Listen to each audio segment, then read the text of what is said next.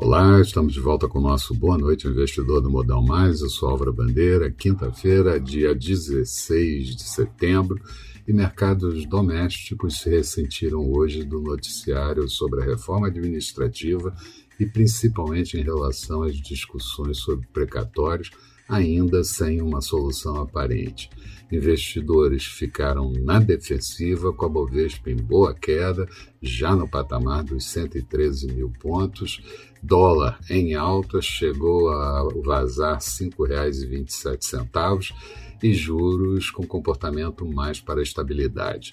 No mundo, o Japão revisou para pior a avaliação da economia depois de quatro meses estável. E Christine Lagarde, presidente do Banco Central Europeu, declarou que a região já atravessou o período mais crítico, mas ainda corre risco, e estimou que o crescimento de 2021 será maior do que 5%.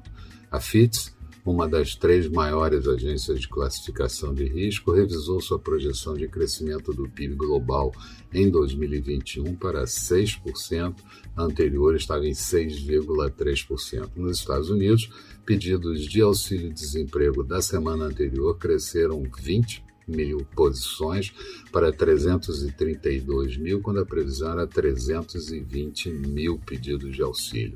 Vendas no varejo de agosto americana tiveram boa expansão de 0,7%, a previsão era uma queda de 0,8%, e 100 automóveis cresceram 1,8%, a previsão é que crescesse 0,1%. O Tesouro Americano também anunciou que já consumiu 700 bilhões de dólares do plano de resgate, sendo que 450 bilhões de dólares em pagamentos diretos às famílias.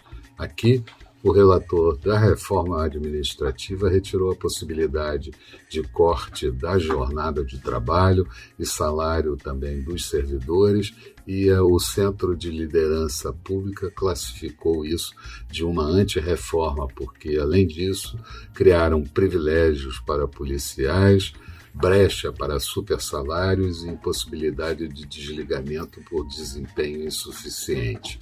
O secretário de Política Econômica, Sachida, pedindo que os economistas olhem os dados positivos de conjuntura que estão saindo, mas foi criticado pela sua projeção de crescimento do PIB em 2022 de 2,5%.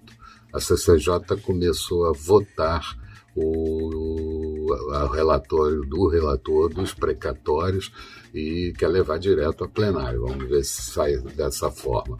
Muito mais detalhes de tudo que aconteceu no dia de hoje você encontra no texto associado a esse vídeo que estamos disponibilizando no blog do Modal Mais. Passe lá, dá uma olhada, vê o que, que você acha. Resumo do dia. Bovespa em queda de 1,10%, índice em 113.794 pontos, cerca de 400 pontos acima da mínima do dia. Dow Jones em queda de 0,18%, Nasdaq com alta de 0,13% e petróleo praticamente estável, barril WTI cotado em Nova York a 72 dólares e 62 centavos. O dólar por aqui foi negociado em alta de 0,49%, cotado a R$ 5,27. A agenda de amanhã traz o IPC da FIP da segunda quadricemana do mês de setembro. Vamos ter a inflação medida pelo CPI, preços ao consumidor da zona do euro de agosto, e a confiança do consumidor de Michigan referente ao mês de setembro. Eram essas as considerações que eu gostaria de fazer.